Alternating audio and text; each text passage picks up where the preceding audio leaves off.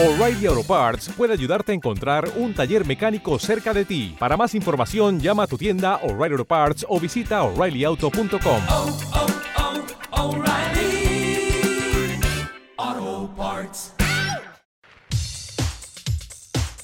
Hola mi querida Claudia, amigos de Golden Hits, ¿cómo están? Muy buenas noches. Pues ya estamos aquí como cada semana y en esta ocasión vamos a platicar de una historia una historia que en el mundo de la música es poco conocida, aunque esta canción es muy, muy buena, es muy recordada. Ahorita la van a identificar. Pero como se trata de una historia sentida, dramática, musical, hoy nos acompaña doña Silvia Pinal. Hola queridos amigos, ¿cómo están? Gracias, doña Silvia. Ya de aquí en adelante me sigo yo porque yo creo que usted no sabe mucho acerca de esta historia. Bueno, pues hoy vamos a platicar acerca de una canción que se llama The Bittersweet Symphony. Esta canción seguramente la conoces por un grupo que se llama The Verb, pero resulta que ahí no empieza todo.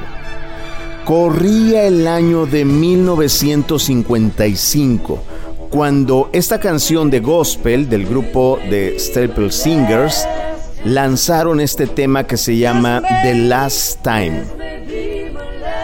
No te fijes mucho en las voces, no pongas mucha atención en la voz, pon un poco de atención en los instrumentos, en el bajo y en la guitarra y verás que tiene un toque similar a esta canción.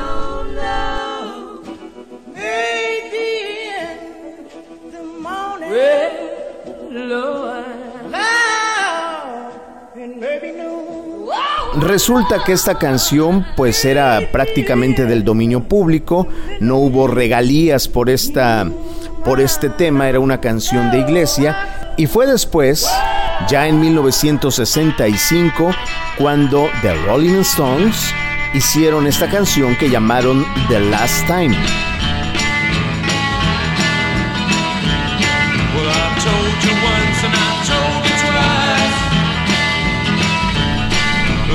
Aunque esta canción está acreditada a Mike Jagger y a Kate Richards, se basa en gran medida de la primera canción que escuchamos. Los Rolling Stones cambiaron el significado de la canción, la versión original era más edificante, era más espiritual. Fue hasta junio de 1966 cuando The Andrew Long Oldman Orchestra lanzó un LP titulado The Rolling Stones Songbook, que constaba de 10 versiones orquestales de las canciones de los Stones, incluyendo The Last Time. Aquí sí ya identificamos más el sampleo de The Bittersweet Symphony. El grupo The Verve con Bittersweet Symphony, esta canción fue lanzada el 16 de junio de 1997 y alcanzó el número 2 en el Reino Unido y el 11 en los Estados Unidos. Formó parte de su aclamado álbum The Urban Idioms. Esto que estamos escuchando es la versión original con el grupo The Verve.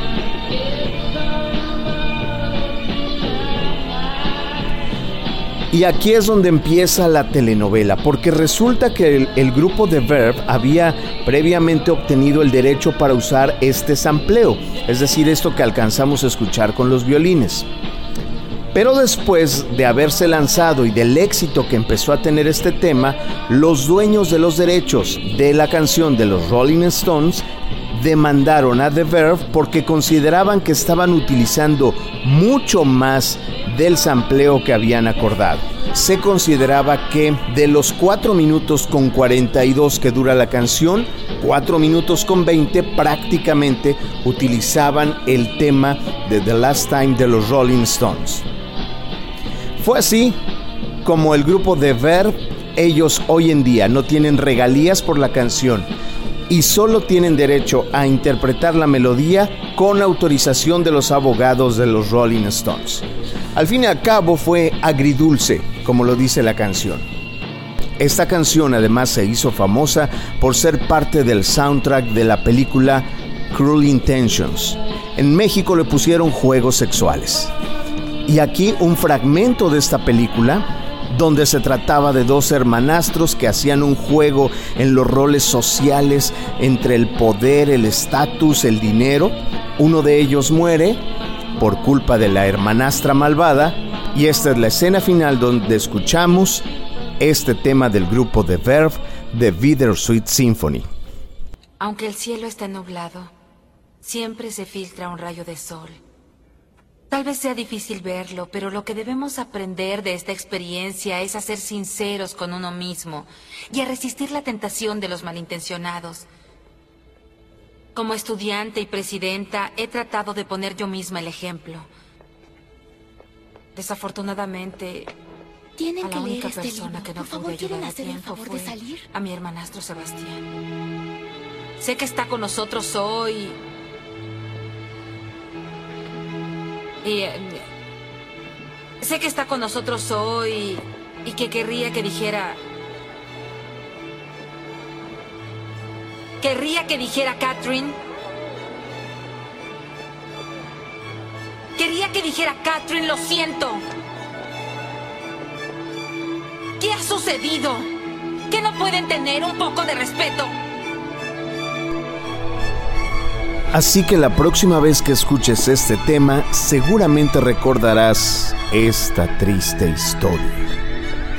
Ahora yo me despido, pero seguimos en contacto toda la semana a través de las redes sociales. Te invito para que me sigas a través de Twitter y a través de Instagram como Ángel Casas 13 y en Facebook como Ángel Casas. Pero por lo pronto ha llegado el momento de despedirnos. Les envío un fuerte abrazo y continuamos, por supuesto, con más aquí a través de Golden Hits.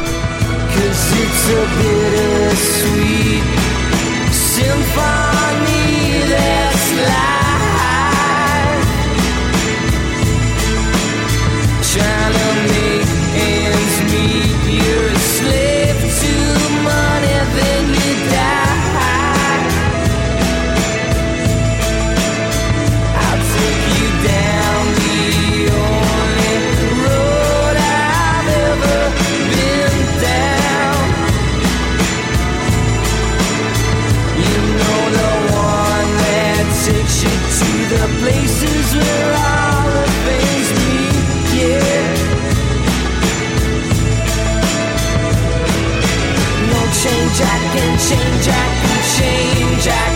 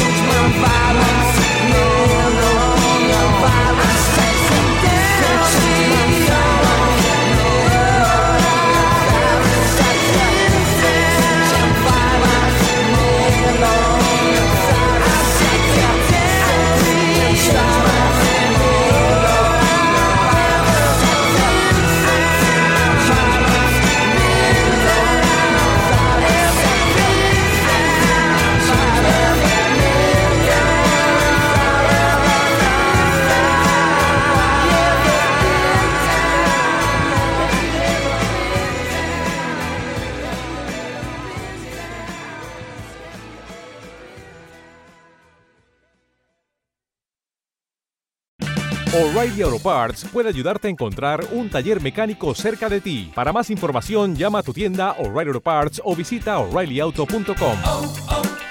O'Reilly.